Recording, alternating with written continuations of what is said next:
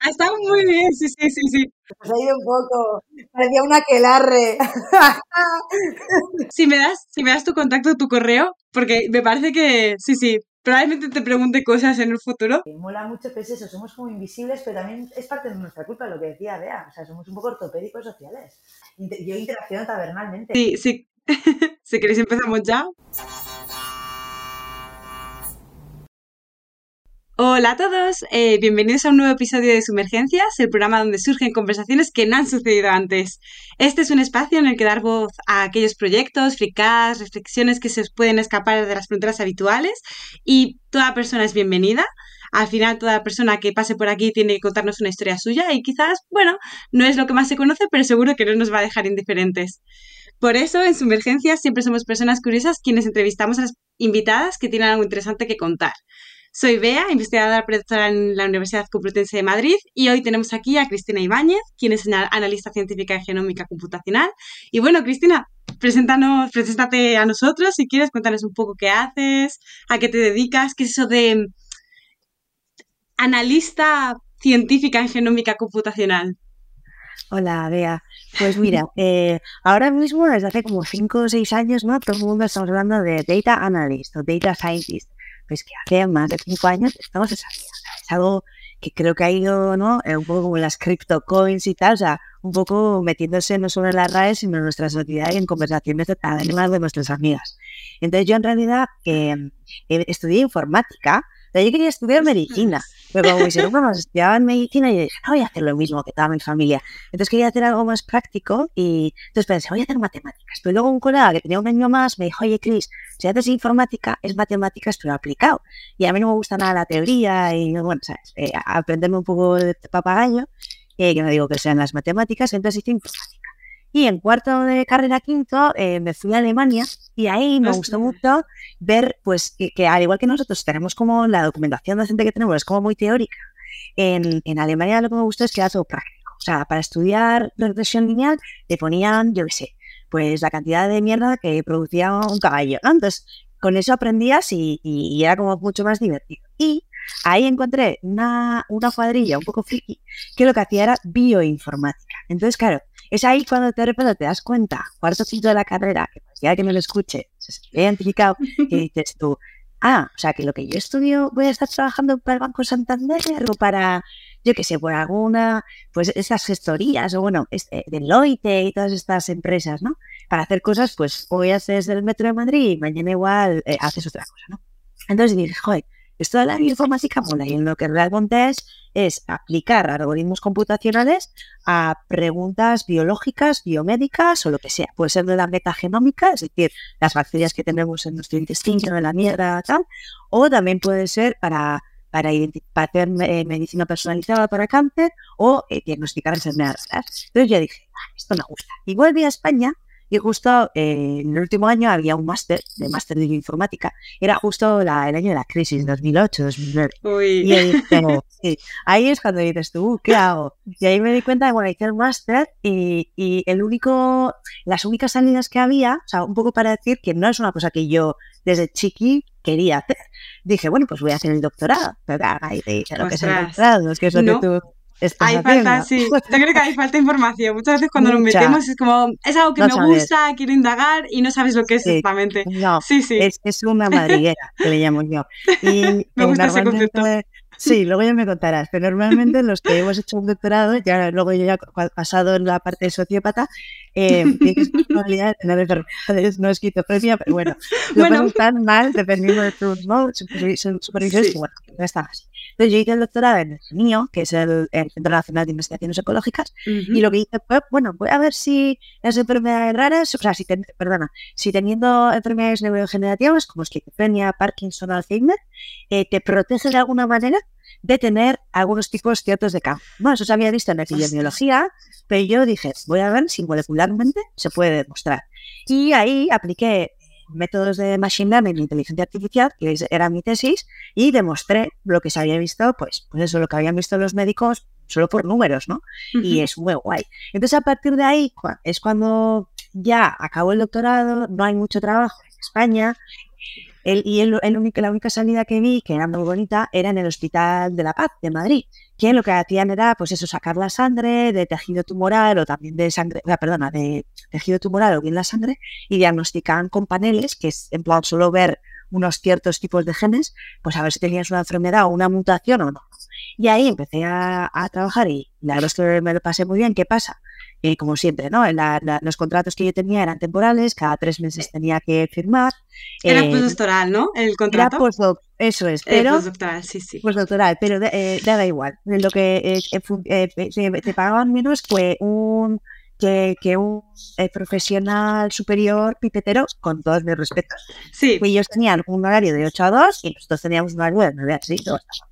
O, sí, o sábados, domingos y festivos y lo que Pues, caiga. No tenía que hacer células, que seguramente esto con más que tener. No, por suerte no. sí. Pero bueno, ¿qué tenías? Yo creo que es. Luego también es un peso de la mochila que llevamos todos los científicos, que es el amor al arte, no, pero el hecho de que te gusta lo que haces. Entonces, eres per- no perfeccionista, sino que quieres hacer las cosas bien. Entonces, si sabes que estás ahí, ahí, pues bueno, bien, haces mejor así. Entonces, eh, ahí justo en el 2016, eh, eh, Cameron, en Inglaterra, eh, antes de irse, eh, creó un proyecto que se llamaba Los 100.000 genomas. Y era súper bonito y Pues- súper sexy. Que es analizar a 100.000 genomas en Inglaterra para ver qué enfermedades raras tenían. Entonces yo me fui, yo soy una de las que me fui a Inglaterra, pero ahí subes como la espuma. Y ahí de repente me di cuenta, pues que si en el doctorado, por ejemplo, era yo que hacía inteligencia artificial, eran todos tíos, ¿no? Yo en, en Inglaterra estaba rodeado de más chicas. O sea, me, me sentí como que las mujeres tenían más fuerza, que no significa que tengan igual, pero más fuerza que en España, Sí. seguro. Y, y bueno, ahí, ahí subí, entonces ahí lo que quiero decir es, ahí empecé a ser lo que se le llama um, Data Scientist en Computational Genomics. Utilizas eh, algoritmos computacionales aplicado a la genómica y utilizas métodos, tanto tuyos propios que, que, que- que implementas o, bueno, coges, coges el lo existente. Entonces, eh, de ahí te respondo toda esta parafernalia para, eh, para explicarte lo que es eh, Genomic Analysis eh, Data Science. ¿Cómo es? Y fíjate, me, me sorprende un montón porque em, ahora es como se ha puesto muy de moda la inteligencia artificial, es como ha hecho un boom de repente y hace años que se lleva utilizando, ¿no? Es como algo chocante que dices, bueno, quizás no para el día a día, pero para eh, diagnóstico, ese tipo de cosas que no pensabas que se pudiera utilizar y se llevan utilizando años.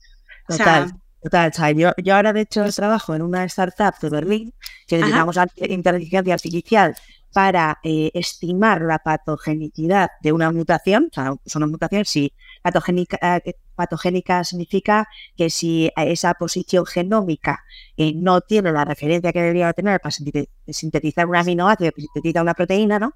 Eh, Sí. Si puede joder o no la funcionalidad de la proteína, ¿no? Entonces nosotros utilizamos un sistema bayesiano para que te diga eso, pero eso es una puntita de todo lo que es el sistema.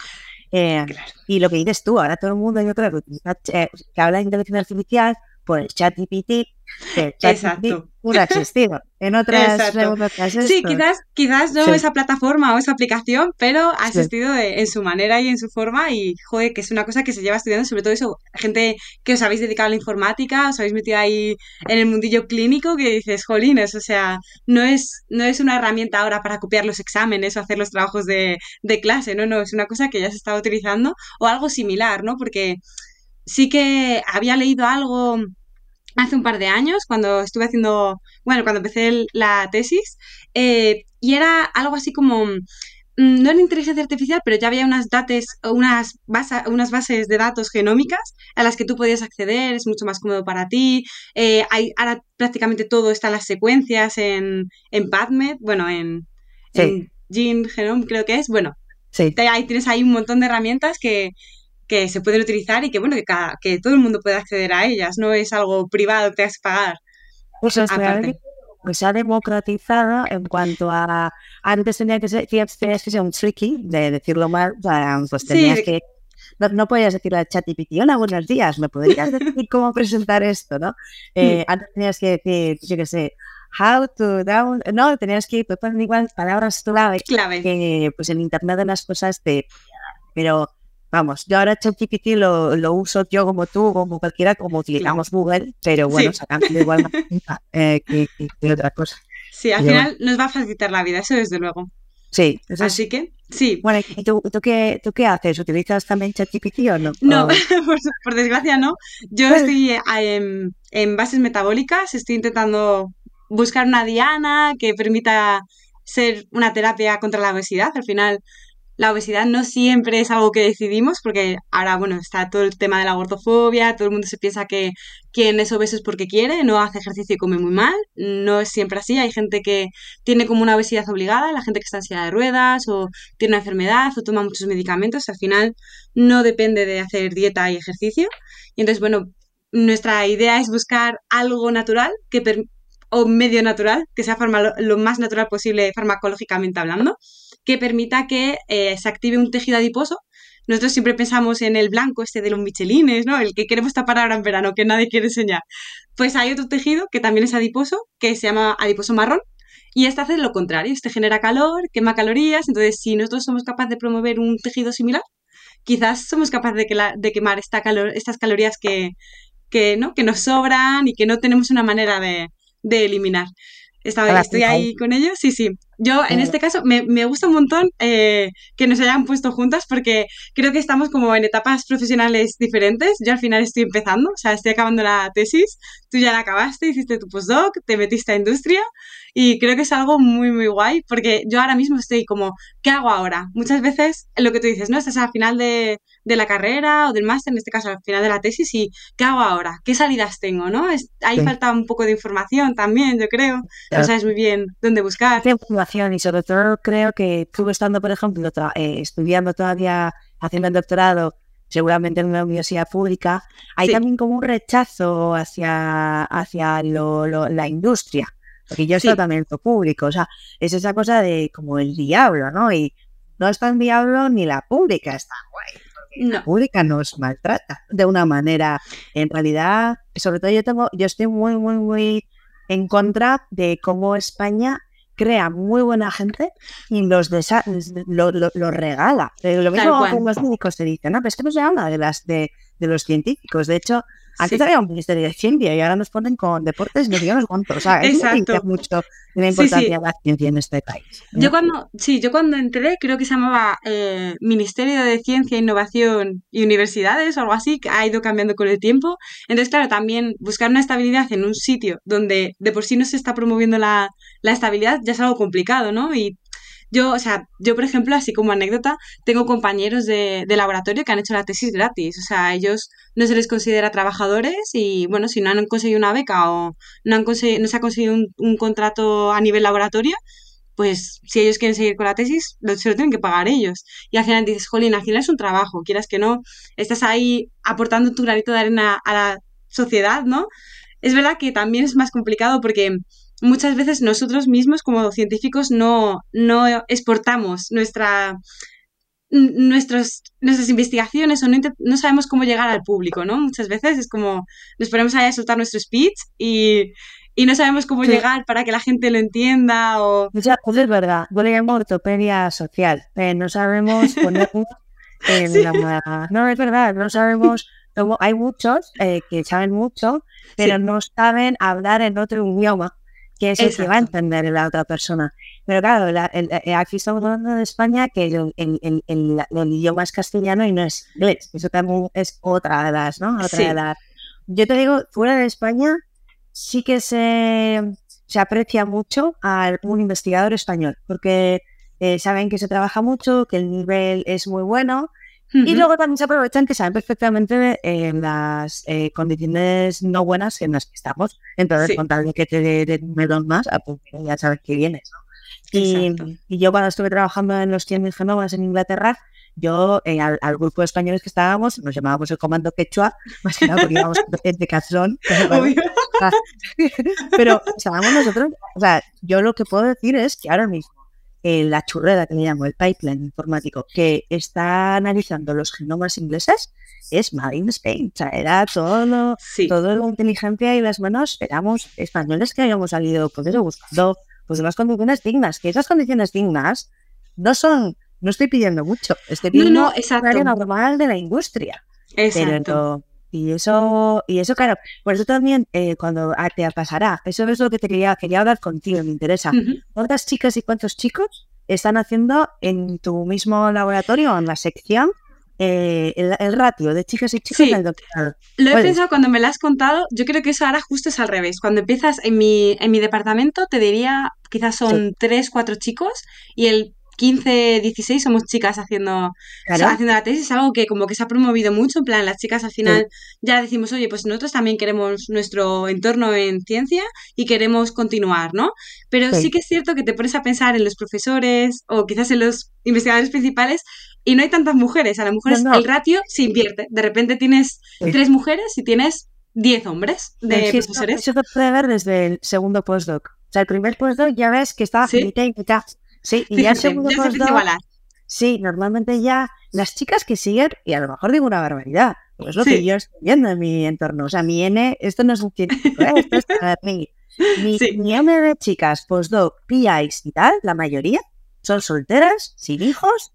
Sí. O, eh, bueno, sí, gente, sí, gente sin familia. Lo que quiero decir es el pesazo que tenemos todavía en la sociedad con, porque un tío, claro, el que ha embarazado ocho veces con tal, el, claro, el laboratorio, sí. Exacto. Y eso es el segundo postdoc, mi, mi biomarcador, fíjate, es el segundo postdoc. O sea, tú el siguiente, si eres postdoc, vas a estar igual half-half, mitad-mitad, y luego es cuando de repente ves, uy, ¿dónde está mi Lo voy a ver.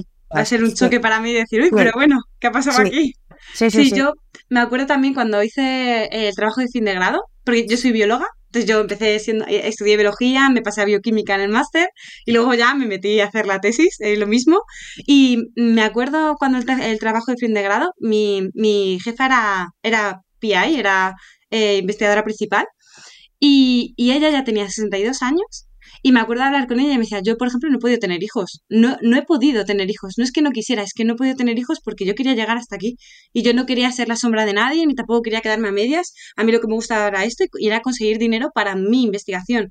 A mí estar eh, trabajando con otra persona que a lo mejor se enfoca en, en otra vía que a mí no me interesa, también era como algo, una carga, y yo decía, joder, qué pena, ¿no? En plan, que, que eso, y yo en ese momento, ilusa de mí, ¿no? Decía, bueno, seguro que eso está cambiando, eso no será así y para nada, pero nada. Sí, desafortunadamente esa es la, eh, la yo para mí, o sea, yo ahora mismo estoy entre, entre industria y academia. Academia trabajo un poco toda la semana, siempre porque tengo ahí una churrera, que, bueno, una, una línea de investigación que empecé en Inglaterra y bueno, me, me gusta tener un poco de eso, pero lo que quiero decir es, también la, en, la, en la parte oscura de la ciencia, y yo creo que igual eso también nos hace que las mujeres no nos atraiga tanto. Pues esa dependencia de estás trabajando en un sitio, pero para nada te estás eh, escribiendo proyectos para que te den otro proyecto, para tener gente. O sea, es como una especie de, de rueda de guinea pig que, que eso uf, cansa. ¿Y por qué digo chicas? Porque normalmente un chico tiene una, eh, una secretaria que suele ser chica que le hace eh, trabajo. Lo siento, te estoy siendo políticamente incorrecto, pero yo estoy pero hablando de gente que me rodea. suele ser, suele ser. O de eh, estudiantes chicas, chicas que los hacen escribir, oye, esto te va a venir muy bien para el futuro, escríbeme tal. Y las tías somos más de, no, no le voy a poner ese pesito, tenemos más empatía, no le pones ese pesito a la otra persona. Entonces, no. tienes que también nos auto boicotea.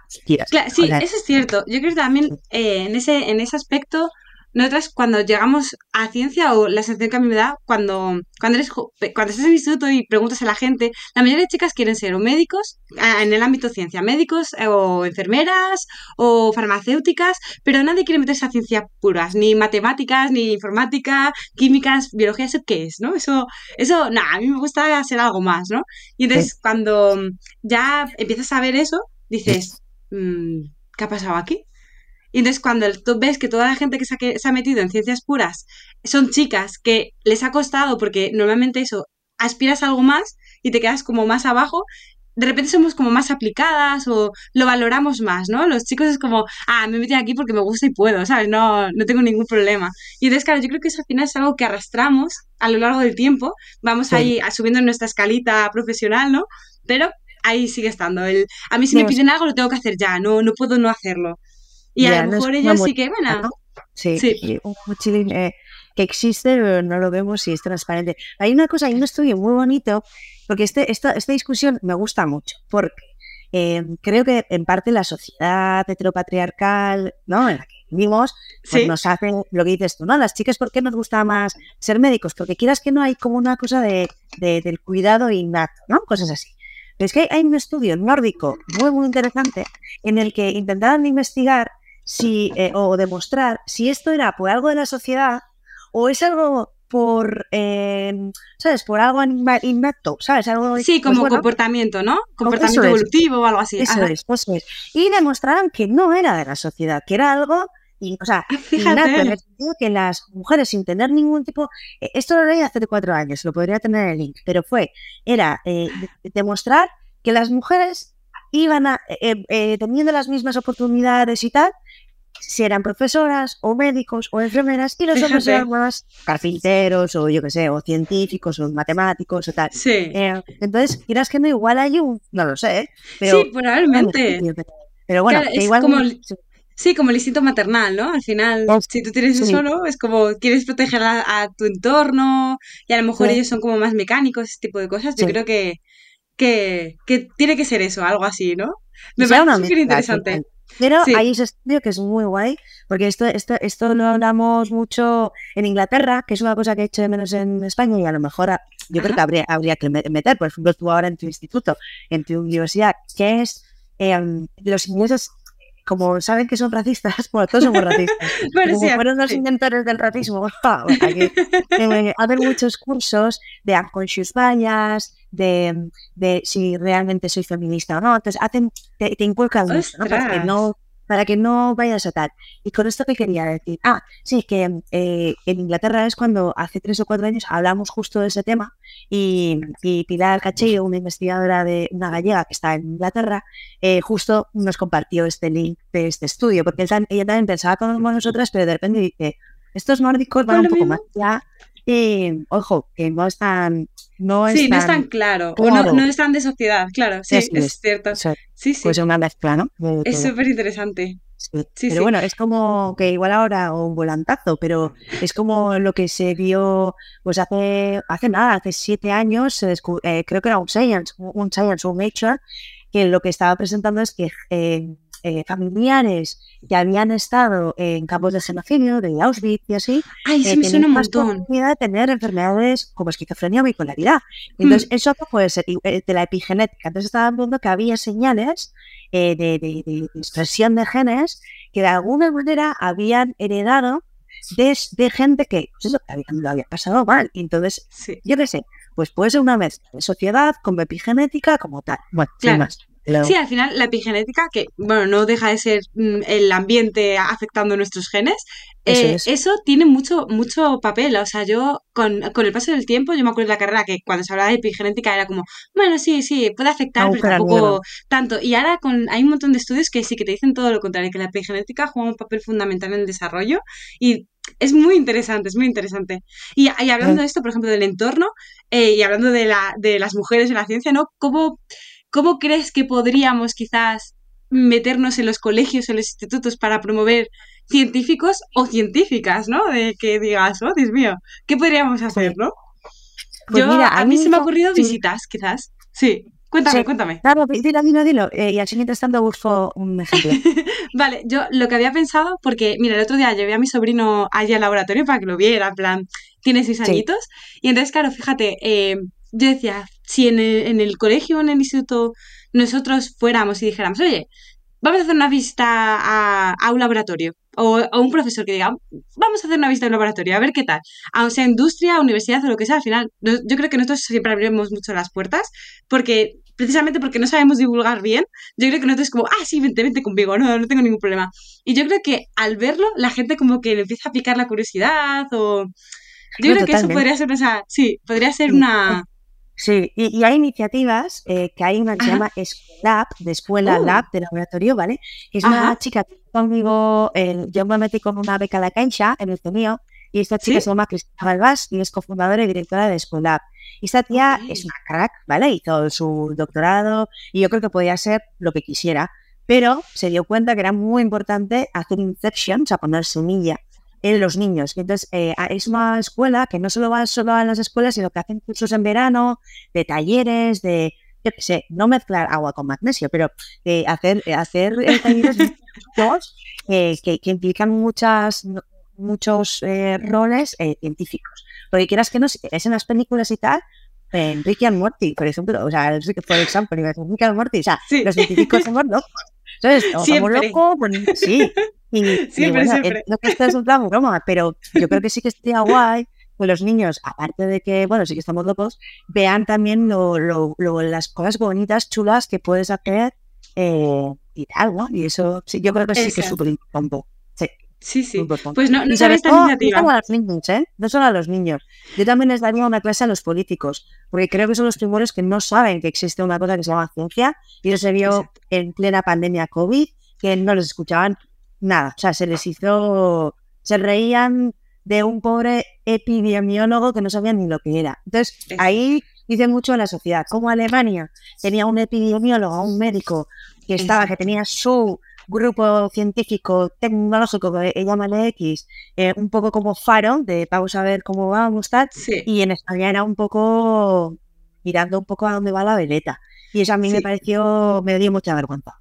Sí, y luego y luego, después del COVID, eh, ah, después del COVID se habla de, vamos a invertir más en ciencia, hemos visto que no, porque al final nosotros, yo me acuerdo, creo que era en el País Vasco, que había un laboratorio que estaba buscando la vacuna del COVID también, porque ellos estaban trabajando con el VIH o algo así, me acuerdo que eso fue también muy sonado, da igual, llegó eh, Pfizer, llegó AstraZeneca, llegó Moderna y dijeron, yo aquí he llegado antes porque yo estoy invirtiendo dinero en mis trabajadores y en la ciencia y yo me saco mi vacuna y aquí, aquí me vais a tener que pagar todos. Y sin embargo, nosotros quizás si hubiéramos promovido o el gobierno hubiera invertido más dinero en, en esos estudios, quizás nosotros hubiéramos sido los pioneros.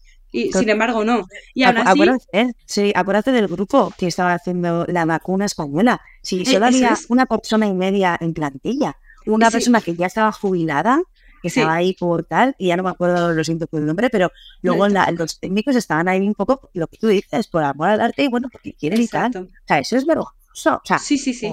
Eh, entonces, ahí, ahí te das cuenta de, la importancia que tiene la ciencia en general en, en, España y, y, luego también mi crítica a la ciencia en España es que no es nada práctica, es mucho sacar papers o teóricos o mérito, eso es. O sea, para mm. ser personas que sí, es, no es importante eh, el impacto que ha tenido eh, translacionalmente o lo que sea tú. No, es cuántos papers tienes, qué impacto tiene el sumatorio entre tres, la atrás. Y eso, y eso es. Y esto también te mucho un poco, ¿no? De, de, de, de, sí. sí, por eso la pandemia, por una parte yo pensé, ay, a ver si la pandemia deja, ¿no? Porque nos da cosas positivas y negativas. Y yo las positivas pensé, ojalá se vea evidente que hay que, hay que invertir en ciencia. vimos que no. Y lo segundo es lo del trabajo remoto. Y yo creo que mucha gente hemos vuelto a vivir donde queremos vivir, pero con trabajos con un nivel de calidad científico alto y mejor calidad, bueno, eh, salarial, que es cuando pues Pakistán fue trabajando para, para países que Claro. Y sí, y incluso aquí tampoco se fomenta. Bueno, por lo menos eso, en ciencia, yo me acuerdo allí en Suecia que he estado hace poco, que estuve haciendo una estancia, yo allí había días que la gente decía, bueno, yo me quedo en casa trabajando y no había ningún problema. Aquí, justo en mi laboratorio no, porque es verdad que somos como muy eh, laxos, muy flexibles para esas cosas, pero sé de gente, o sea, tengo compañeros que ellos dicen, me voy a trabajar hoy a, a casa, no, prefiero trabajar porque voy a estar en el ordenador y me concentro más en casa, y sus jefes dicen, no, no, tú aquí. Tú te vienes aquí a trabajar, a sacarme eh, papers, a... No, no, tú, tú no te puedes quedar en casa. Y dices, joder, mira, una ventaja que se tenía de, de, eso, de a lo mejor no estar una hora en el transporte público yendo a trabajar y poder dedicarte otra hora, o no quizás otra hora, ser más, más productivo en ese momento, ¿no? Y eso también se ha perdido. Igual con, con eso, con lo de con la inversión en ciencia, se podía haber invertido en ciencia a raíz del COVID y no, no se ha hecho, no, no es una cosa que, que haya ido mejor, por desgracia. Sí, no, es, es una pena que se olvide tan rápidamente, ¿no? La, eh, sí, las, los beneficios que podría tener. Pero en España, yo creo, en España o en el sur de Europa está este fantasma, ¿no? El presencialismo, del calentar la silla. Eh, el, estar por estar. Y creo que es mucho mejor estar las horas que tienes que estar, como si te levantas a las 2, 3, con tal de que hayas hecho todo el trabajo. Claro, exacto, con que hayas cumplido unos objetivos o tus propios objetivos, yo creo que eso es lo bueno que tiene la ciencia. Por ejemplo, tú, tú te organizas como quieres, tú haces tu labor, pero claro, hay días que vas a estar cuatro horas y hay días que puedes estar doce. Eh, al final depende de ti mismo también y a lo mejor del experimento que tienes, pero claro, que te digan quedarte doce, o sea, ocho horas sentado en una silla, más otra hora de volver, más otra hora de ir, pues al final también a nivel salud mental no, no es positivo. Sí, y que te quería eh, preguntar, eh, ahora que me estaba acordando, ¿tú qué, qué ratio, o sea, qué, qué promedio, qué eh, no, ratio, ratio de, de mm, jefes o investigadores principales eh, que, han llevado, bueno, que están llevando la tesis entre mujeres y hombres? ¿Es 50-50? Te diría que sí, porque como ahora la figura de postdoc o incluso em, de profesores no mm, profesores titulares o ahora está la figura esta de eh, doctor, profesor, que no, no, llegan a ser catedráticos, tampoco hay la última plaza de la universidad, como esas personas pueden ser también supervisoras de la tesis, hay, claro, te encuentras con postdoc, lo que tú decías, ¿no? El primer postdoc que te encuentras mitad y mitad, pues ahí hay, hay chicas también que, yo te diría eso mitad y mitad, quizás, probablemente. ¿Y tú crees que es dos. ¿Y, tú crees que es porque es biología que es más específico de mujeres y hombres o es, sí, yo... en matemáticas? No, justo, yo creo que en mi caso porque es bioquímica, o sea, ya no, ya no biología, ya es como paso más a la clínica, ¿no? Entonces yo creo que lo que tú decías antes de, del estudio este, que probablemente sea por nuestra genética, ¿no? De decir, uy, pues tenemos que ser cuidadoras o pues probablemente eh, en bioquímica pasa mucho más eso, que hay más mujeres que, que hombres de por sí, ¿no? Entonces, en esta rama yo sí que me da la sensación eso, que aunque en, a nivel eh, eh, investigador, principal no haya más mujeres que, hombres, sí que en los rangos intermedios sí que ves 50-50, más o menos normalmente. Y si me voy a informática o matemáticas, que tengo justo un par de amigos que hicieron cosas en bioinformática, son todos chicos. O sea, yo me acuerdo, ellos, eh, ellos me decían, ¿no? Es que, por ejemplo, cuando un amigo mío hace dos años empezó eh, un trabajo aquí en España de CRA, que luego también se metió como, o sea, e, es CRA, pero también hace cosas de informática. Él me decía, es que solo hay dos chicas y somos 20 tíos. Dice, yo no sé por qué no se promueve tanto, ¿no? La, también, dices, fíjate, ¿no? Que también depende del ámbito, tienes esa, esa, ¿no? Ese techo de cristal o... Me parece curioso. ¿Tú, ¿Tú cómo lo ves allí? Bueno, en, en Berlín, ¿tú cómo ves? Bueno, en Berlín yo soy jefa de un equipo y soy la única chica. Fíjate. chicos, pero les llevo yo. Pero pero sí, um, es, hay, más, hay más chicos que chicas. Las chicas que hay eh, son muy buenas, obviamente, o sea, como los chicos, ¿eh? Sí. Pero, pero sí, yo, yo lo que sí que veo es que hay como una especie de, cuando ya llevas como 5 o 7 años trabajando, por eso, peleándote con el código y tal, eh, a las, eh, voy a, estoy generalizando que no es bueno, pero normalmente las tías, que, las chicas que trabajan como yo, implementado y tal, suelen moverse más hacia el Scientific Project Management. O sea, son las que realmente ven como helicóptero, eh, yo le llamo el zoom helicóptero, o sea, eh, son, son muy buenas viendo un poco cómo las diferentes implementaciones o productos o, sí, o, repositorios van implementándose y son muy buenas eh, gestionando la parte técnica con sus colegas. Entonces, dejan de implementar y em, eh, se convierten en esta cosa que se llama el eh, Project Manager científico, ¿no? Así que más o menos saben lo que haces tú, lo que hace la otra, y dicen, venga, pues tú estos dos tickets, tú estos dos, y normalmente son las mujeres las que, las que se convierten, también hay hombres, pero normalmente yo diría que es más probable que una chica y bioinformática programadora se pueda convertir a eso. O a eso, o da un volantazo y de repente dice, yo a la academia y no quiero... Y me voy de aquí. sí. Eso es, eso es pero así queden 100% on fire, eh, somos pocas. Somos pocas. Cansa mucho, pero bueno, no, sí, es curioso. Es curioso. Hmm. por las que hemos ya, no ninguna de las que conozco, teníamos como objetivo cuando teníamos 16 años o hacer esto. O sea, ha sido eso, con el destino. Claro, y, y cuando terminaste la tesis, bueno, pensando en ese momento, ¿qué recomendarías hacer ahora? Mm, eh, ¿Hacer un postdoc? ¿Irte a industria directamente? ¿Intentar probar otras cosas? Yo siempre digo, eh, dependiendo de cómo el- la chicha que le quieres sacar a la ciencia. Es decir, si quieres hacer translacional y quieres, quieres ver que tu trabajo y tus acciones reviertan en, en alguien, aunque no sea al mes, pues a los dos años, yo creo que hay dos cosas, o industria o, eh, eh, eh, o- o un instituto translacional como un hospital o un instituto de investigación Ajá. donde tú analizas y, y- y revierte directamente al, al paciente que está al otro lado de los pasillos. Eh, pero si realmente, que hay gente así, ¿eh? Te da igual y quieres estar en tu cocón, en tu proyecto solo, en ese paper, en esa conferencia, entonces eres carne de cañón de academia. Sí. En academia yo he intentado estar, porque después de, de Inglaterra, ahí, bueno, estuve tres años trabajando demasiado, fui a AstraZeneca antes de que se hiciera famosa AstraZeneca. ¡Anda, fíjate! ¿Ay, qué Y luego- hacías? Pues hacía GWAS, que son Genome Mm. Los análisis genómicos estos que son como enormes, ¿no? enormes. De, Que sí. yo personalmente no me lo creo, no, no los creo, no, alguno igual funcionará, pero uno entre dos- 2000 y sirven para sacar papers, ¿vale? Y yo Sí. no estoy a favor de, yo a mí no me gusta hacer ese tipo de ciencia. Entonces eh, me volví a Londres con una, con una médico con la que sacamos un grant, una research, y eh, estuve como dos años y medio antes de la pandemia de investigación. Y me gustaba, pero necesitaba ese ritmo no tan caribeño, ese, ¿sabes? Yo supongo que hay diferentes personalidades. Si necesitas tener ahí un poco de ritmo de "Eh, que esto no va, que tiene esta mutación, ¿qué tiene? A mí eso me encanta. Sí. Mucho, mucho, pues no, no puedes estar en la purna mucho tiempo, tienes que bajar el campamento base. Pues entonces, si puedes gestionar eso, bien. Pero yo creo que una vez que acabas la tesis, si eres una persona cañera, eh, yo sí que recomiendo o eh, industria así, pero que sea un proyecto chulo, Sí. o que hay muchos, hay mucho además, en, en España hay bastante. En España, en biotecnología se hacen cosas guays, eso tengo que decirlo. Eh, eh, pero están escondidas, pero se puede.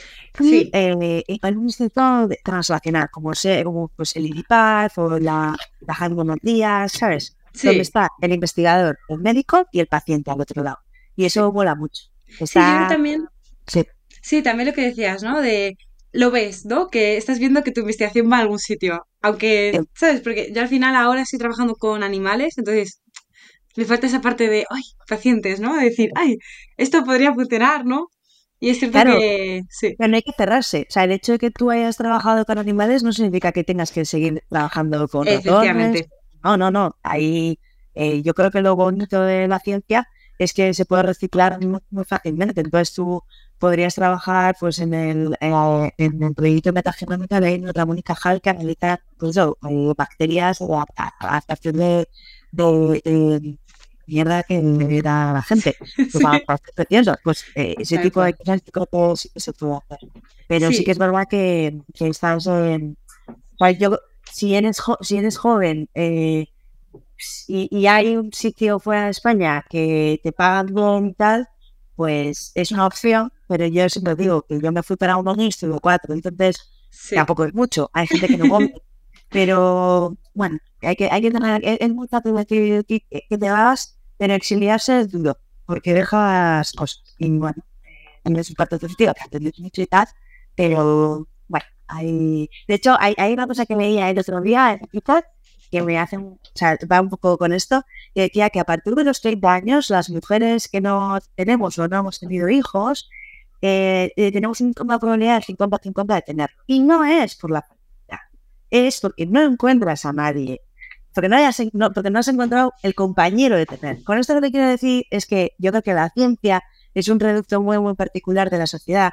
Yo creo que la mayoría de las mujeres que trabajamos en ciencia y a partir de los 30 no tenemos a un compañero, Sí. eh, es muy, muy, muy, muy fácil no, no tener hijos porque no quieras. Es porque no has conseguido, pues, vivir esta.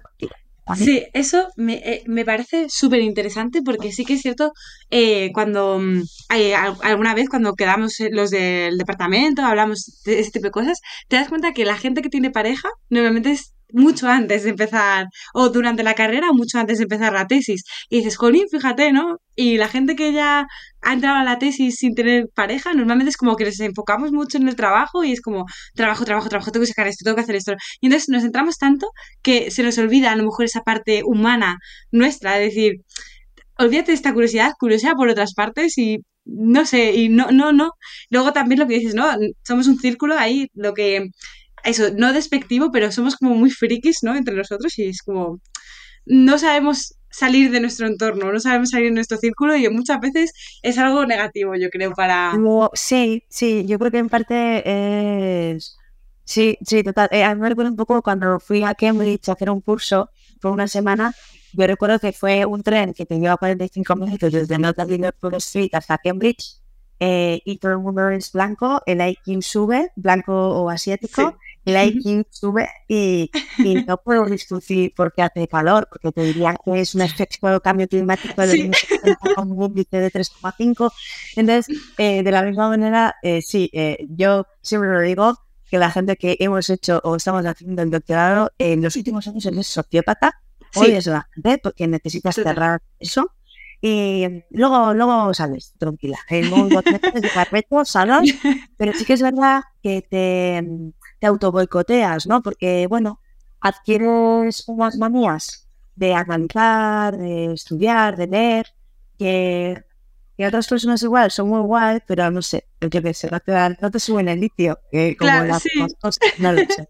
Hay que, hay que hacer listón. Es lo, Sí. es un- Yo, sí, yo creo, fíjate, eso también lo he pensado muchas veces por- con, con la gente, bueno, con los profesores, así que son más mayores y tal, que Sí. dices, oye, esa parte de humildad que te falta, y digo, ostras, es que lo mismo a mí, incluso me falta un poco de humildad de decir, oye, mm, no seas tan chulita como cuando te digan que hace calor y digas, oh, el efecto invernadero. No, no, intenta ser también un poco humilde y no meterte en esas cosas, ¿no? De, pues Sí. eso, sí, sí, sí. Sí. Me parece Bueno, así. humildad por humildad, yo creo que como mujeres tenemos bastante Sí, más que otros. Pero bueno, es sí, cierto. Normalmente es- son hombres que, bueno, pues eso, que ya han llegado a ese, a ese puesto tan alto y se les olvida todo lo demás. Así que, sí. no, sí, sí, muy interesante.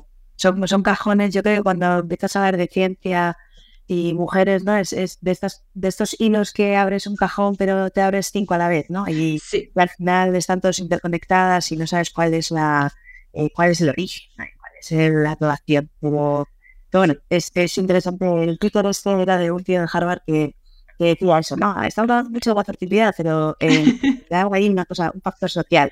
Eh, fíjate, sí, así que- fíjate, que fíjate. Y solo así, por curiosidad, eh, ¿por qué decidiste irte fuera de España al principio, cuando te fuiste a Cambridge? ¿Fue una decisión propia? ¿Te Sí. lo ofrecieron? No, básicamente me fui porque eh, yo trabajando en el Hospital Público de la Paz en Madrid, era súper feliz con lo que hacía, súper feliz, eh, pero veía que, que no estaba valorada, que hacía muchísimas cosas que no estaban dentro de mi responsabilidad. Es decir, mi responsabilidad era eh, una bioinformática normal, pero es que yo hacía muchísimas cosas más, ¿no? Y veía que, que daba igual, eh, podía llegar hasta los 60 años que mi iba a estar eh, ¿y cómo es? Eh, updateando, o sea, eh, con un nuevo contrato cada dos, tres meses. No siempre me decían, hay voluntad política, venía la reina, vino la reina, la, venía mucho político por ahí, pero no pasado nada. Eh, Entonces, Exacto. yo veía el cuento un poco de la lechera y decía, ¿esto qué es? Entonces, yo no tengo paciencia, me gustaría tener más de la que tengo. Y después de tres años y medio, cuando acabé la tesis y demás, pues de esto que que tenía yo 30 años, y dije, jo, pues esto que está en Inglaterra, en Inglaterra quieres que no estaba a una hora y media más. Estaba Sí, no estaba lejos. Sí. Sí, no está Unidos, no está. Entonces pensé, bueno, pues no me vendrá mal por el inglés y tal. Y, y yo ahí lo que me gustó es que, aunque sí que fue muy, muy cañero, pero ahí subí me subieron como la espuma. Es decir, si ven que, que te puede explotar y si te puede sacar jugo, es, es una gozada que de repente en dos meses te pongan una palabra que se llama software por delante. Es que luego además que te pregunten en las reuniones, que, que digan, ¿qué piensas tú? Aunque hablas un inglés macarónico. Eh, eso nunca me he sentido valorado. Y eso es muy triste. Eso es Sí, muy triste. lo es. Y el otro día, hace tres meses, estuve, yo soy de Donosti, y me Ajá. invitamos del hospital de Donosti y les presenté lo que había hecho en Inglaterra y tal. Y todos hablaban, claro, y todos estaban flipando. Dijeron, tú eres Cristina Ibáñez, o sea, tú eres este paper, tal, y eres vasca, o sea, y yo decía, sí, nadie me habéis querido, o sea, en el sentido de, no hay esta red, Sí. no somos jugadores de no somos, No. a mí ojalá que fueran los de Osasuna y que me dijeran, Cristina le hemos cogido a esto, no, desgraciadamente no somos así. Mm. Y, y otros sí. En, en Inglaterra mismo pues me podré, ah, pues en la universidad en Newcastle, bla, bla. Pero a mí me gustaría que pasara en mi tierra. No Sí, exacto. Que no tuvieras que emigrar.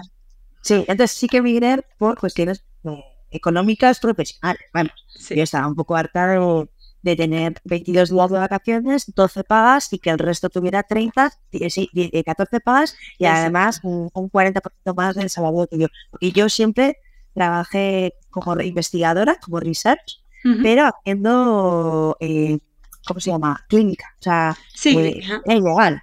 sí. Eso es lo- o sea, Sí. todo con pincitas. Sí, Y- porque al final trabajas con pacientes también y bueno, Sí, no Sí. firmaba, pero bueno, no Pero- tenía seguro tampoco. que- que exacto. Lo que está Pues, claro es que hay que ver. invertir en ciencia, hay que valorarla más, porque al final aquí, por desgracia, no se hace y es algo que en Europa se hace y deberíamos hacerlo todos porque es una parte fundamental de la sociedad. Eso desde luego. Sí, yo creo que de alguna manera en Europa nos deberíamos de alinear, eh, cada uno que haga a su manera, pero al menos poner como un código, como un decálogo, como algo ético, Ujú. eh, del cual que queremos sacar, porque si todos nos remamos en la misma dirección, al final el bote da vueltas. Entonces, es un poco, ¿no? Es algo que siempre yo me frustro, ¿no? Cuando ves que hay cinco compañías que están intentando hacer lo mismo, pero cada uno con su tal, que me parece perfecto porque eso tiene un eh, económico, ¿no? Sí, Pero desde el punto de vista social, público de países, si somos Europa, ¿por qué no pensamos todos juntos, no? tal Eh, cual. Eso sí lo veo necesario. Sí, Porque si no, al final, eh, España, al igual que es el jardín de, en la- el de fotosíntesis de toda Europa, el jardín de la huerta de Europa, también somos la mano de obra barata tanto de médicos como científicos. Y eso, Exacto. claro, que les viene muy bien al resto. Tienen compartir a nosotros y tienen postdocs, vamos, o que tienen casi un doble de experiencia que, que un postdoc medio, pues inglés, alemán o italiano. sí, Entonces, efectivamente. Igual eh, deberíamos de primero valorarnos a nosotros mismos para poder poner los límites, ¿no? Totalmente de acuerdo. Perfecto. Y bueno, podéis seguirnos la pista, Cristina y a mí. Os dejaremos los enlaces puestos en la descripción del, del podcast. Y bueno, con esto hemos llegado al final de una nueva historia sumergente. Sumergencias es una iniciativa promovida por AIDI, una comunidad de personas creativas, emprendedoras y activistas, quienes utilizamos nuestra pasión por temas como la cultura, el diseño, la tecnología o en este caso la ciencia, para llevar a cabo eh, proyectos con impacto social, especialmente ante la que se nos viene encima, porque ya sabemos lo que pasa dentro de un par de semanas. Y si quieres continuar la conversación y saber qué más cosas hacemos, cotillea en aidi.es y únete a los diferentes canales de nuestras redes sociales. Muchas gracias por escucharnos y muchas gracias Cristina por estar aquí. Muchas gracias, Bea. Hasta luego.